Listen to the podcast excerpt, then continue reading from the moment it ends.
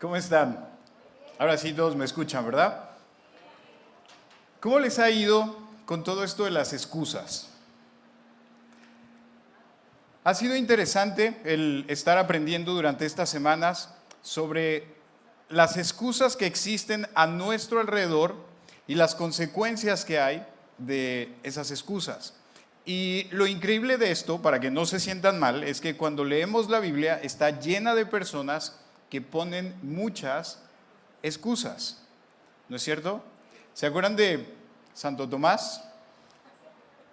Lo conocemos por el famoso hasta no ver, no creer, ¿no? Imagínense, había caminado con Jesús, sabía lo que iba a pasar, y cuando le dicen, hey Tomás, él pone una excusa y dice, no, esperen, déjenme ver para entonces creer. Y de ahí muchos nos tomamos esa excusa y decimos, hasta que yo no vea, no voy a creer. Pero la cuestión es que si no creemos, muy probablemente nunca vamos a ver. Siempre caminamos en fe, ¿no es cierto? Y, hoy quiero como hacer una breve, un breve resumen sobre estas preguntas que han surgido a lo largo de, de estos tres primeros mensajes eh, que nos han hecho reflexionar y espero que las estén trabajando y estén aprendiendo de estas preguntas. La primera de ellas, algunos la recordarán, ¿qué nos estorba? Excusas, razones. Esa es la primera pregunta que tenemos que analizar y, y yo quiero que de verdad tomemos tiempo para trabajar estas preguntas. La segunda de ellas fue, ¿cómo responde Jesús a tus excusas? Esa pregunta me, confrontó mucho, porque la verdad es que ponemos muchas excusas, pero ¿qué respondería Jesús ante esas excusas que yo pongo todo el tiempo? ya vimos un poquito cómo es que Jesús reacciona ante todo eso. La tercera es, si tuvieras que mentir, ¿a quién le mentirías? Y ahí hablábamos un poquito acerca de cómo nos mentimos a nosotros con esas excusas que nosotros ponemos. Y hoy les tengo esta cuarta pregunta para que sigan trabajando. ¿Qué hay del otro lado de tus excusas? ¿Cuántas veces sabemos lo que tenemos que hacer, pero no lo hacemos? ¿Cierto? A veces sabemos que tenemos que mejorar nuestra salud, pero ponemos excusas, ¿no es verdad? Y, les voy a platicar algo chistoso que me ocurrió en estos días. Llevaba yo eh, cuatro semanas que empecé a sentir un ligero malestar eh, en la boca del estómago, aquí esta parte. Sentía como pequeño malestar, pero como previamente, como 18 años atrás, me habían diagnosticado una hernia yatal, yo decía, ah, ok, es la hernia que está empezando a, a dar problemas porque ahí sigue, no lo ha operado. Dije, esto va a pasar, esto ya, ya lo conozco, hace 18 años lo sentí, no va a pasar nada, pero siguieron los siguientes días y volví a ese dolor y ese ardor y seguía ahí ligeramente. Y entonces mi excusa era, yo sé lo que es esto. y lo dejé. A la tercera semana eso se intensificó un poquito y entonces dije, aquí ya hay algo raro porque siento cosas que anteriormente no sentía. Pero entonces en mi mente la excusa era, estoy seguro que si voy al médico, el médico me va a decir que deje de tomar café. Y esa era mi excusa. no quería dejar de tomar café. Y entonces eh, eso siguió creciendo hasta que ya por las noches no podía dormir. Ya él se dio cuenta y me dijo, tienes que ir al médico. Fui al médico, me revisan, y pero, pero para eso previo yo decía, no, no voy a ir al médico porque seguro va a encontrar algo ahí que no es bueno y que no me va a gustar escucharlo. Y vamos poniendo ese tipo de excusas constantemente, ¿no?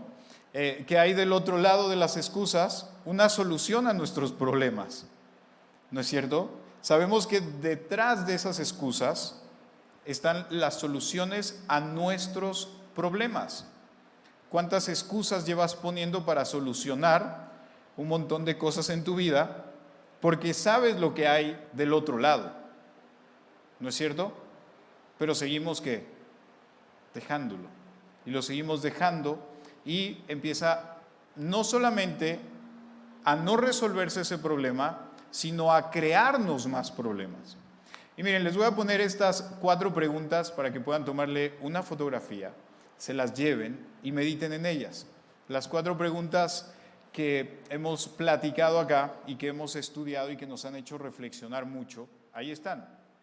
También creo que esta, esta parte la, la tienen eh, bastante bien grabada ya, eh, que es este orden que Pepe nos compartía sobre las excusas, cómo se van convirtiendo en nuestras razones y se vuelven nuestros porqués.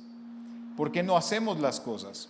¿A cuántos de ustedes les ha pasado o conocen a alguien que cuando le preguntan por qué no haces ejercicio, dice porque me duele la rodilla? o conocen a alguien que eh, ya tiene como 45 años y cuando están viendo el fútbol dice, es que yo iba a ser futbolista profesional, pero me lesioné mi rodilla.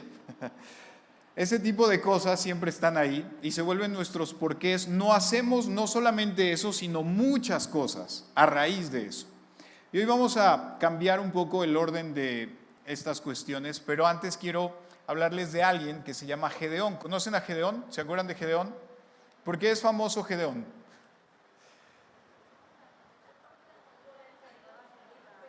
por todas las excusas que ponía, ¿no es cierto? Y hay tres puntos muy importantes en, esta historia de Gedeón que nos hacen ver lo valioso que es romper con, nuestras excusas que están ahí constantemente. Primer punto es que las excusas van a limitar nuestro crecimiento.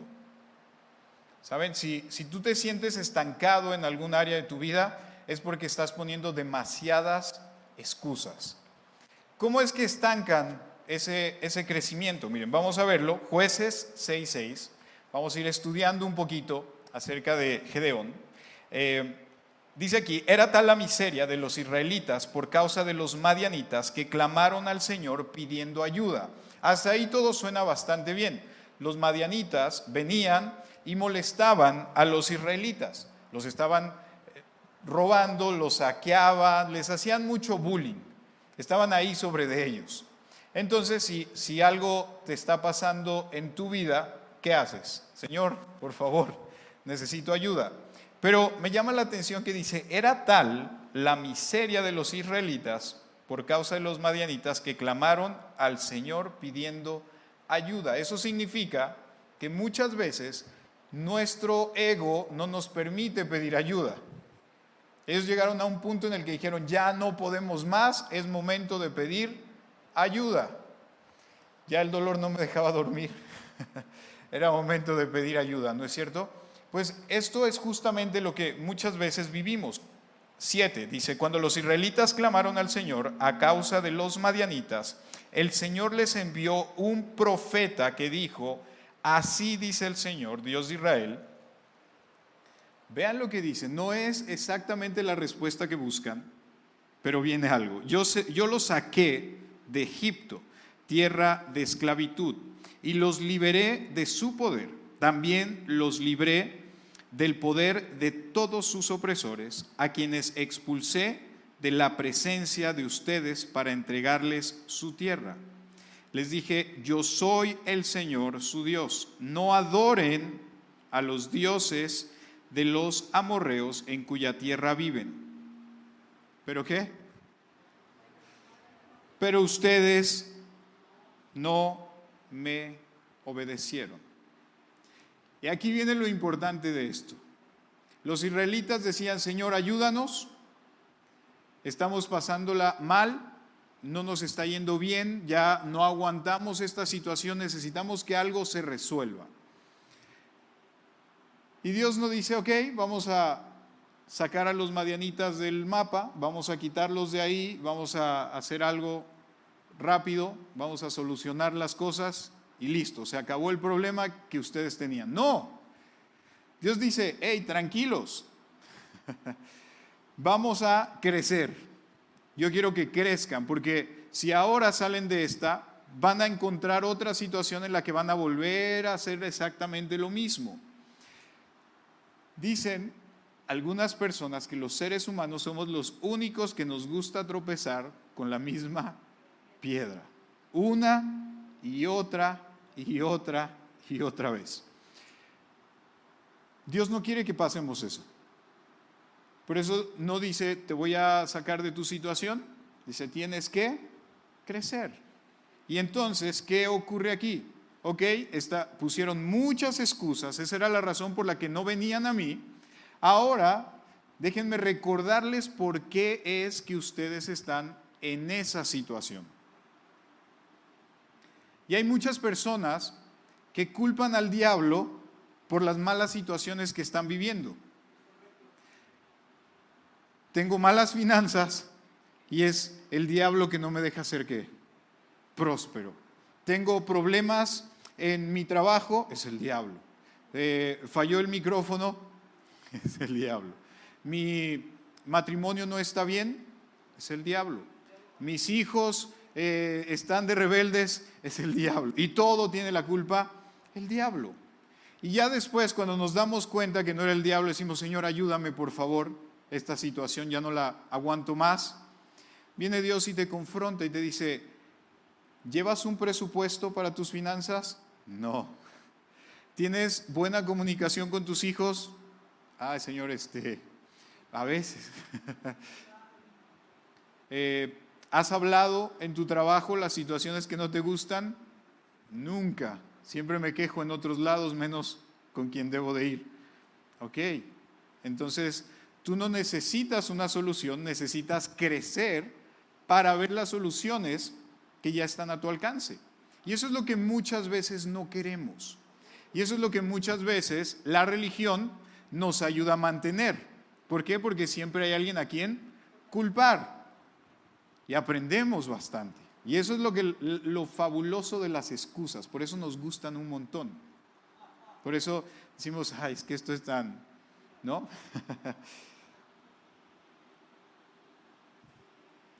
en lugar de enfrentar las situaciones y aprender de ellas, tratamos de evitarlas.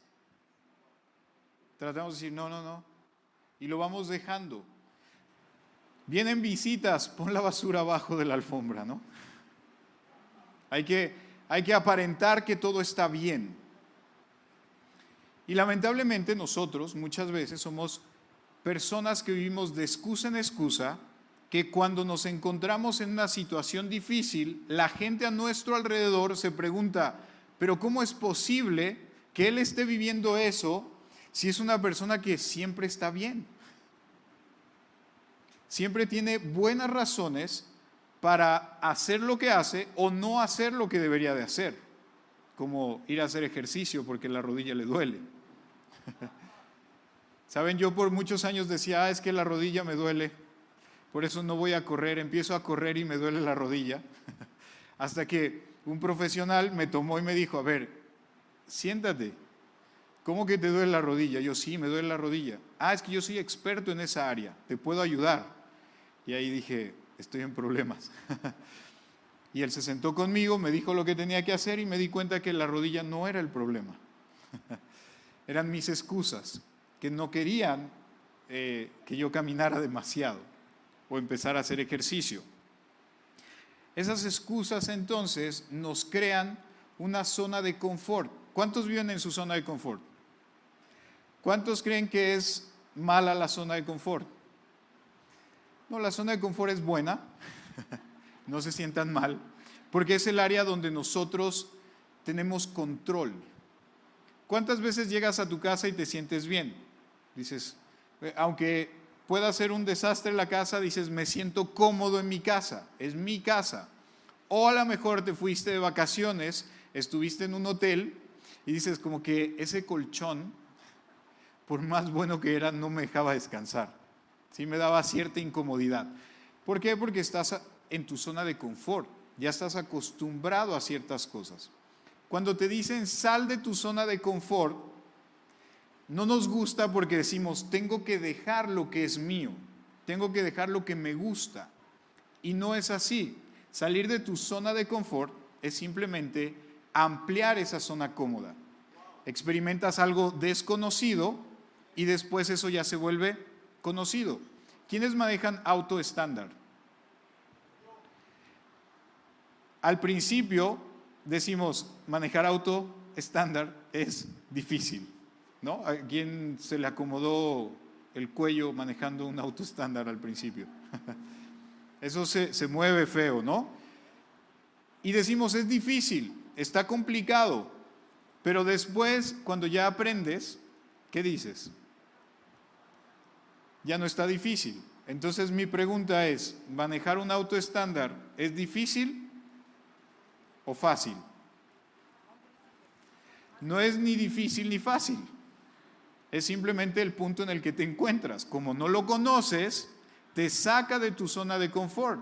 Cuando ya lo conoces, puedes ir comiendo en el auto y te sientes cómodo, no sientes peligro. Al principio no quieres soltar la palanca, eh, llevas el clutch puesto todo el tiempo, eh, estás, pero ya después te empiezas a sentir cómodo, controlas la situación y entonces ya vas más tranquilo y más confiado. Entonces, enfrentar tus situaciones, quitando las excusas, va a hacer que tu zona de confort sea más grande. Si hay algo que has estado dándole vueltas por no querer confrontarlo y pones demasiadas excusas, es un buen momento para decir, tengo que dar el siguiente paso. Y cuando des ese paso, te vas a dar cuenta cómo un montón de excusas empiezan a caer. Dices, ¿por qué sigo en esto si era tan sencillo?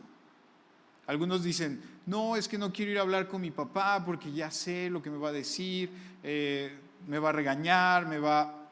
Y cuando llegas y enfrentas la situación, dices, oye, no era tan difícil como yo creía. Creo que fue más fácil de lo que esperaba. No, mi jefe seguro si le comento sobre esta situación me va a correr. Y llegas y no pasó eso. Y aclaro, Puede ser que no suceda así de bonito, puede ser que sucedan otras cosas, pero estás enfrentando la situación. ¿Han visto películas donde uno las está viendo y uno dice, pero ¿por qué no hace esto si es tan obvio y tan sencillo?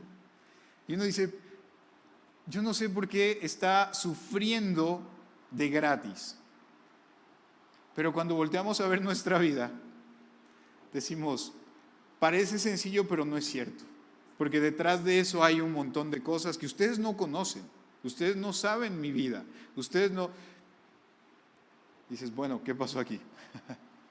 en una ocasión platicando con una persona que estaba a punto de casarse, me decía, oye, es que tengo un problema y nos acabamos de pelear y no nos hablamos, ya llevamos una semana sin hablarnos, eh, en dos meses es la boda, pero y, me acuerdo que le pregunté, le dije, ok, mi pregunta es, ¿si te quieres casar o no te quieres casar? Y me dice, no, no, pero es que ese no es el punto, el punto es que no nos hablamos. Le digo, no, pero ¿te quieres casar o no? Bueno, sí.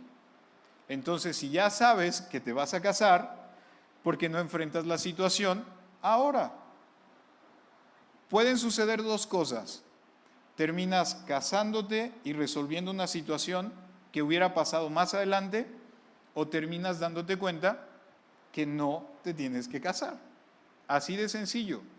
¿A qué le tienes miedo? A no casarme. Ah, ok.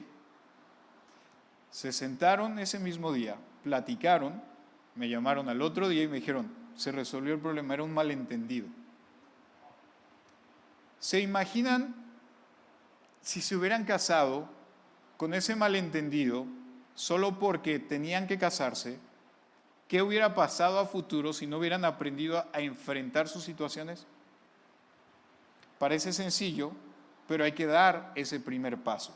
Y a veces la excusa es que el otro tiene que dar el primer paso, no yo. Yo no hice nada, ¿por qué lo voy a hacer? Y ahí es donde nos envolvemos en situaciones bien complejas en nuestra vida. Y eso no nos permite avanzar. Así que, segundo punto, importante aquí, es que las excusas van a empezar a carcomer tu confianza. Poco a poco. ¿Han visto las, las polillas cómo se acaban los muebles de madera? Por fuera el mueble se ve bien. Y un día de pronto de la nada el mueble se rompe.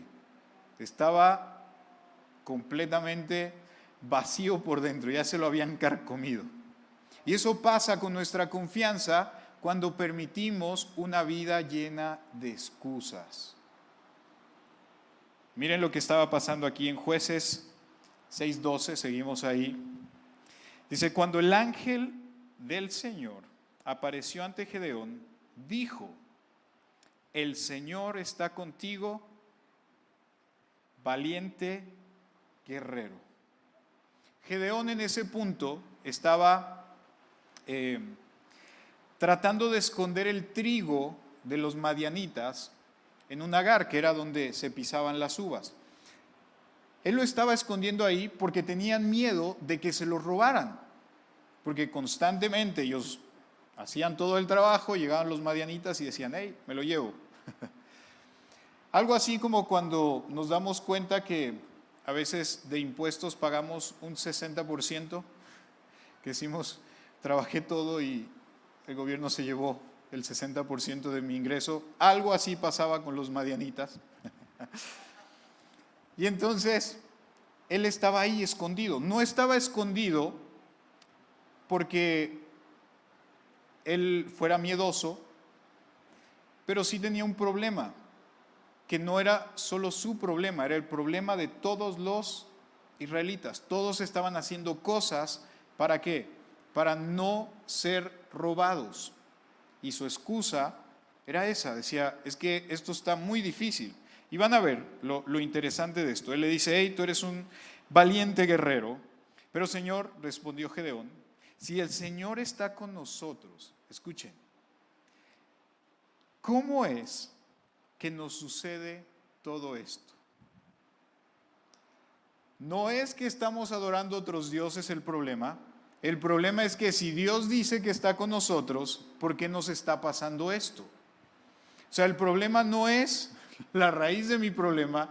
Dios, el problema de todos mis problemas eres tú, que no lo resuelve. Y ahí estamos envueltos en eso. Porque Dios no resuelve. Voy todos los domingos a comunidad. Es más, me conecto a los grupos, aunque no quiera y estoy ahí, hago todo lo que me dicen que tengo que hacer y mis problemas no se resuelven. Ah, pero no vas y hablas con la persona que tienes que hablar. No empiezas a hacer esos cambios que tienes que hacer. Sigues en lo mismo, pero con hábitos diferentes. Vas a seguir viviendo la misma situación. Y eso resuelve la pregunta del millón de dólares para muchos, que es, ¿por qué si oro tanto el Señor no responde a mi petición.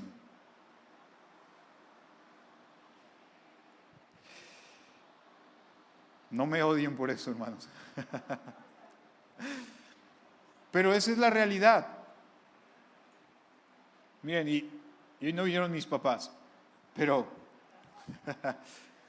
voy, a, voy a contarles algo. Mi papá de pequeño sufrió muchas operaciones en sus piernas quitaron hueso, pusieron hueso, en fin, hicieron muchas cosas ahí.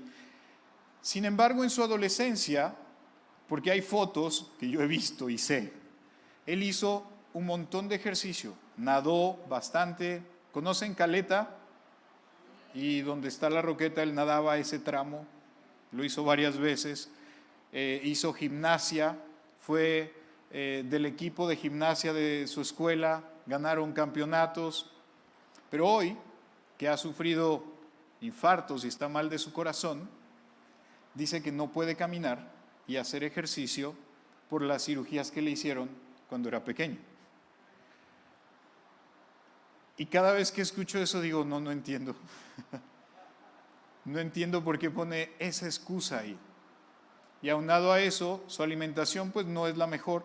Después del infarto, cuando salió del hospital, tuvo una alimentación increíble, hizo un poco de ejercicio, su físico cambió bastante.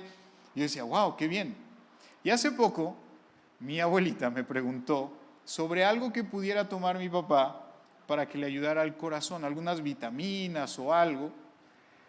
Y cuando le dije que era lo que podía, ella me dijo, ok, ahora vamos a esperar que el doctor se lo autorice. Y recuerdo que mi contestación fue, abuelita, porque ellos eh, viajan constantemente para acá, ellos viven en Acapulco, pero le dije, abuelita, ahorita que estás en casa con mi papá, no me digas y te voy a adivinar todo lo que está pasando. Él está sentado en su sillón, viendo la televisión, con un vaso de Coca-Cola y seguramente tiene unas galletas. y cuando le dije eso me dijo, sí, eso está haciendo. Dije, ¿cómo le van a preguntar al médico que si le puede hacer daño tomar algo que los científicos dicen que es bueno para el corazón, pero comerse unas galletas y tomarse una Coca-Cola no lo cuestionan, o estar sentado ahí. ¿Ven lo interesante que es la lógica de nuestras excusas? No me cuido hasta que el médico no me lo diga. Y les voy a decir algo que a lo mejor y a los médicos no les gusta, pero el médico no es la persona que te va a dar los mejores consejos de salud. El médico ha estudiado muchísimos años para darte una solución a tu problema lo más rápido posible. La salud la vas a trabajar tú con tus hábitos. Ahí el médico no se puede meter a tu casa y ver si estás haciendo ejercicio, si estás teniendo buen sueño, no, no ve lo que comes, porque la mayoría llega al médico y yo conozco mucha gente que cuando les pregunta, oye, ¿qué estás comiendo, como me hicieron la pregunta, ¿me estás comiendo grasa? No, doctor. ¿Eres diabético? Eh, ¿Comes pan? No. Eh, postres, arroz. Eh, no, no, no. Nunca, doctor, eso en mi casa no está. Y ahí es donde los doctores dicen, pero ¿cómo rayos? Dice que no come nada de eso y sus niveles de glucosa están... ¿Cómo es tu relación con tus hijos? Buenísima. Yo no los hago enojar, yo no peleo con ellos, yo les ayudo en todo. Entonces, ¿por qué tienen tantos problemas? ¿Qué está pasando aquí? ¿Qué, es lo que ocurre? Entonces, Gedeón estaba haciendo eso. ¿Dónde están todas las maravillas que nos contaban nuestros antepasados cuando decían el Señor nos sacó de Egipto? La verdad es que el Señor nos ha desamparado y nos ha entregado en manos de Madián. Señor, yo no sé por qué me pasa esto. ¿Por qué me ocurre esto a mí? El Señor lo, lo que dice ahí, me encanta esta palabra, lo encaró.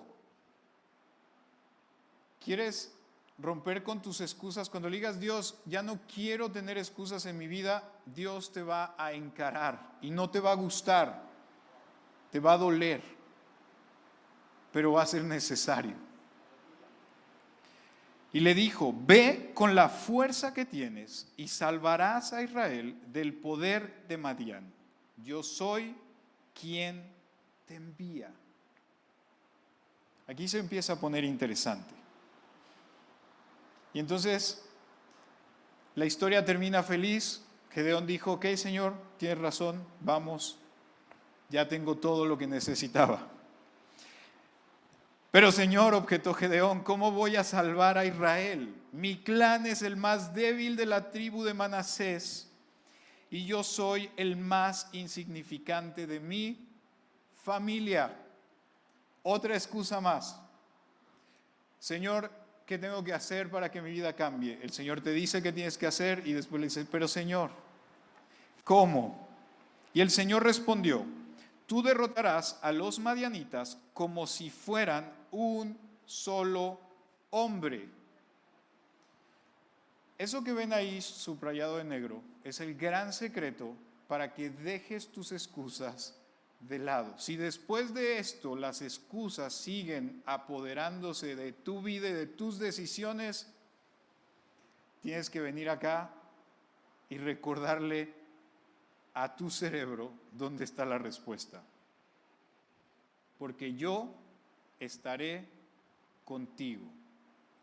Dios le está diciendo, vas a ir y vas a derrotar a todos esos madianitas, no porque eres el más fuerte, eres el más inteligente, eres el más sabio, sino porque yo estaré contigo. Y ese es el problema más grande. ¿Cómo yo voy a solucionar mis problemas familiares, de trabajo, de finanzas, si yo no sé? Yo estoy mal. Pero Dios dice, tranquilo, da el primer paso que yo estaré contigo.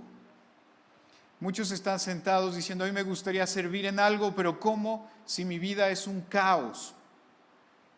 Tranquilo, porque Dios va a estar contigo. Entonces, las excusas, si las sigues teniendo como prioridad en tu vida, van a carcomer tu confianza. Y ten cuidado de no estarte repitiendo estas frases que nos encantan mucho. No puedo y no soy lo suficientemente bueno para esto que tengo que hacer. No puedo, no soy bueno, yo no sé. Señor, tú estabas con nosotros y nos abandonaste. Recuerda que Él está contigo. Y si Él está contigo, te va a dar las respuestas y te va a dar las habilidades. Pero si te quedas ahí parado, vas a seguirle dando pie a las excusas para no hacer lo que sabes que tienes que hacer. Y por último, las excusas impiden tu propósito. Uno de los principales o las principales excusas que tenemos con respecto al propósito es que siempre decimos, estoy buscando el propósito de Dios en mi vida. Estoy esperando que Dios revele su propósito en mi vida. Y ahí estamos con esa constante. Dios tiene un propósito para tu vida y tú sabes cuál es ese propósito. Pero le pones excusas porque lo conoces. Y si no lo conoces, puedes ir a buscar en la Biblia y vas a encontrar ese propósito. Y algo importante, el propósito en tu vida puede cambiar, no es uno solo. Es decir, si tienes hijos, tu propósito dependiendo de la edad es que sobrevivan, ¿no es cierto? Vean esto, tú, tú eres papá y cuando son pequeñitos, tu propósito es que sobrevivan. Después crecen y tu propósito es sobrevivir de ellos. y ese proceso va cambiando y siempre está ahí, es el, el propósito, pero está cambiando. Entonces, Dios tiene un propósito en tu vida que va a ir evolucionando según la etapa en la que te encuentres. Pero hay personas que están todavía esperando a los 99 años de edad saber cuál es su propósito. Dice aquí Gedeón, eh, perdón, jueces 6, 17, si me he ganado tu favor, dame una señal de que en realidad eres tú quien habla conmigo. Eso nos pasa. Señor, si este es el propósito para mi vida, dame una señal. Y miren, aquí pasó algo bien interesante con Gedeón, porque primero le dijo, espérate aquí, voy a ir a buscar unas cosas, voy a hacer un ritual para saber si realmente eres tú. ustedes pueden leerlo, voy a parafrasear algunas cosas, pero eso es lo que ocurre. Y cuando Gedeón se da cuenta que verdaderamente es Dios quien está ahí, el ángel de Jehová, Gedeón dice, no puede ser. Vean esto, voy a morir. Porque sé lo que esto significa y se supone que yo no debería de estar viendo al Señor. Voy a morir. Dios le dice, tranquilo, no vas a morir, todo esto es parte de un plan, así que no te desesperes. ya debería de haber suficiente confianza, debería de Gedeón haber quitado todas las excusas, pero no, señores. Gedeón le dice, a ver, espérame, ya entiendo, tú eres el ángel del Señor, entiendo que has venido aquí con un propósito, pero solo para confirmar, vamos a hacer algo. Tengo un pedacito de lana, tengo aquí, lo voy a poner en el patio de mi casa. Señor, si cae el rocío y solo se moja la lana y todo lo demás queda seco, entonces sí te voy a creer. Pasa la noche, llega la mañana, va a ver Gedeón, toma la lana y está húmeda. Y entonces la exprime y dice, se mojó, esto es real. Y Gedeón salió corriendo a derrotar a los madianitas. No. Gedeón dijo, a ver, espérame, Señor, no te vayas a enojar, por favor, tenme paciencia, pero ahora vamos a hacer algo diferente. Voy a poner la lana y ahora que todo alrededor se moje, menos la lana. Eso sí no lo puede hacer cualquiera, ¿no? Porque alguien pudo haber venido en la noche y le puso agua y no sé, Señor, tengo mis dudas. Y pasa tal cual Él lo estaba pidiendo. Qué paciente es Dios con todas las excusas que tenemos en nuestra vida. Y qué bueno que sea así, porque si no, imagínense. Pero Dios es paciente. Y Gedeón yo creo que ya no le pidió otra cosa porque sintió que ahora sí se moría. Creo que Gedeón entendió que si le pedía algo más a Dios, iba a decir Dios, ¿sabes qué, Gedeón? Ya, hazte un lado, vamos a buscar a otra persona. Vamos a hacer lo que tenemos que hacer, pero pues tú no quisiste participar, así que suerte para la próxima. Gedeón dijo, ok, creo que ya ha sido suficiente estoy a punto de hacer enojar a Dios y eso es algo casi imposible de lograr, así que dejémosla ahí. Nuestra vida se llena de excusas y no nos está permitiendo disfrutar lo que Dios pensó para nuestras vidas. Esas excusas están ahí todo el tiempo, constantemente. Si tú tienes sueños que Dios ha puesto en tu corazón, metas que Dios ha puesto en tu vida y no las estás alcanzando, probablemente es porque estás llenándote de excusas. Sabes, recuerdo hace ocho años, nueve años atrás, platicando con una persona, me decía, es que mi sueño toda mi vida había sido cocinar, ser chef esta persona ya no era una joven, pero recuerdo que le dije, ¿y qué te impide? No, es que mis hijos y, y es que esto y lo otro. Y si hubiera una posibilidad, ¿qué harías? Hoy es chef, está haciendo lo que le gusta y está disfrutando de eso que pensó que nunca iba a disfrutar. Pero estaba ahí en su mente. Simplemente tuvo que hacer unos pequeños ajustes. La familia sigue ahí, los problemas siguen ahí, pero ahora es chef. Creo que una de las situaciones era que no había terminado la preparatoria, pero ahora es chef. Hizo la preparatoria, fue paso a paso. Las excusas probablemente hoy no te están permitiendo tomar esa acción que deberías empezar a tomar. Y algo que nos gusta poner mucho como excusa es, pero no lo tengo todo. Cuando tenga todo, entonces lo voy a hacer. Quiero empezar a hacer ejercicio, pero, sabes, no tengo ropa deportiva. Quiero empezar a estudiar algo, pero no tengo todos los cursos que debería de tener. Quiero cambiar esto en mi casa, pero no tengo... Y siempre vamos a estar encontrando excusas. Pero si no das ese primer paso, las excusas van a empezar a crecer más y a crecer más. Hasta que te quedes paralizado, llegues a tus 90 años y le digas al Señor, Señor, mira la edad tan avanzada que tengo y no pude hacer lo que yo quería porque tú nunca me respondiste a esto.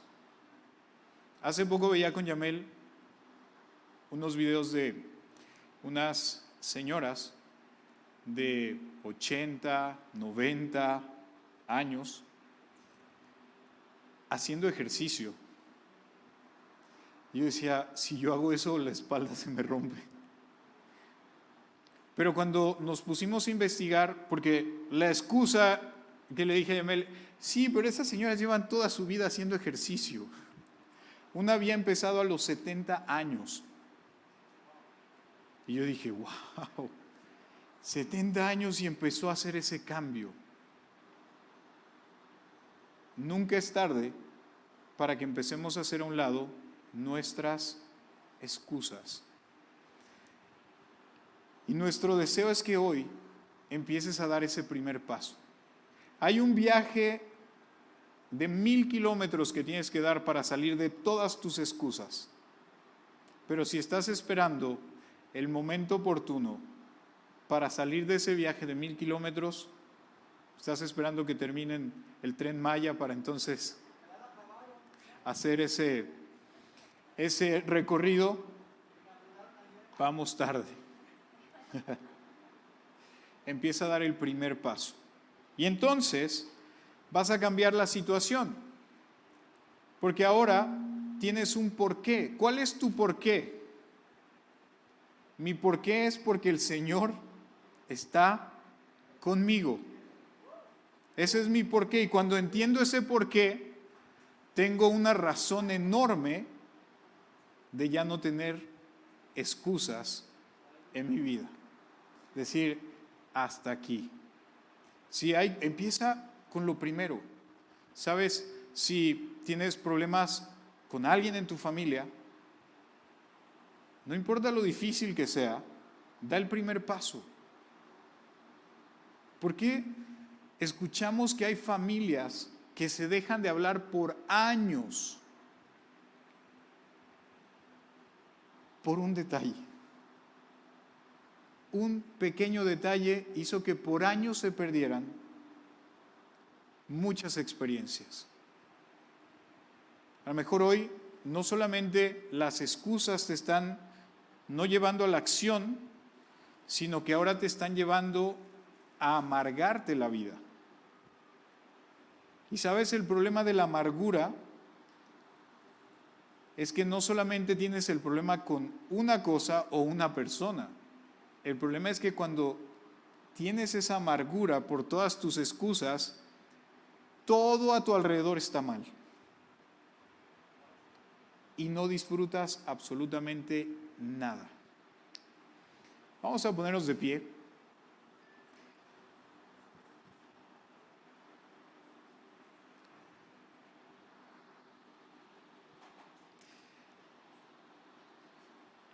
Y ahí en tu lugar,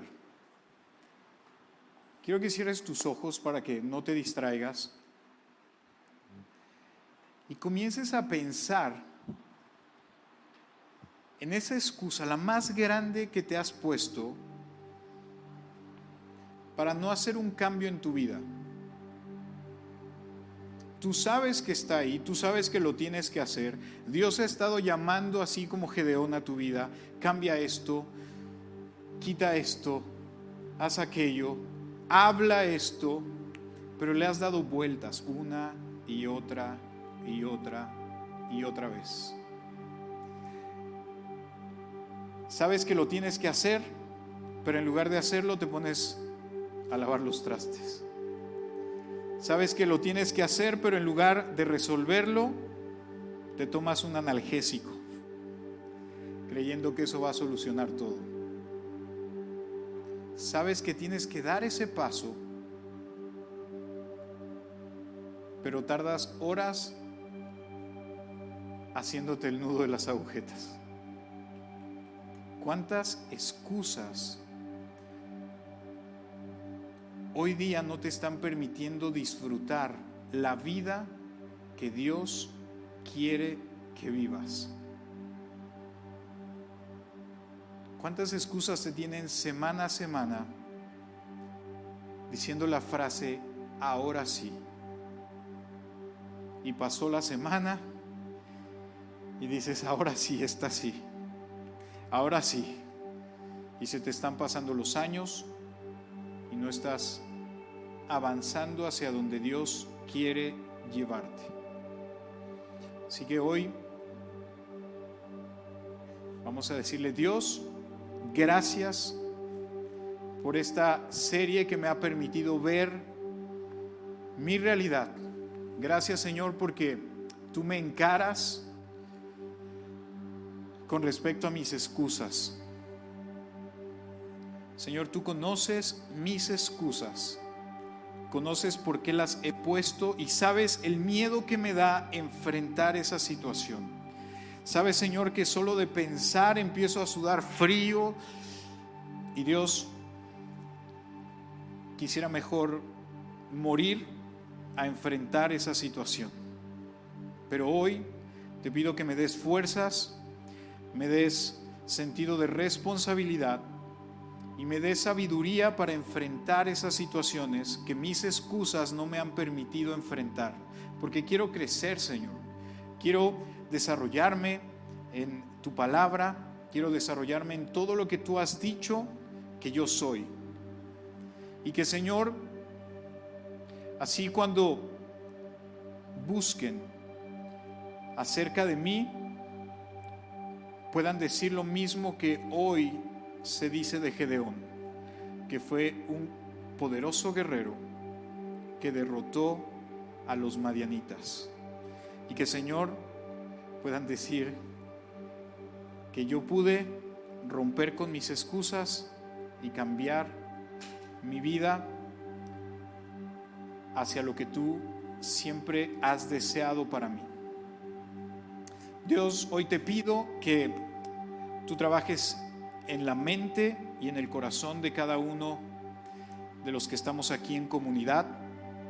Gracias porque nos enseña, Señor, que estas excusas no nos están permitiendo ni disfrutarte a ti, ni disfrutar de tus bendiciones, ni siquiera disfrutar de nuestra vida. Y lo que es peor, Señor, que estamos no solamente dañando nuestra vida, sino la vida de los que están alrededor de nosotros.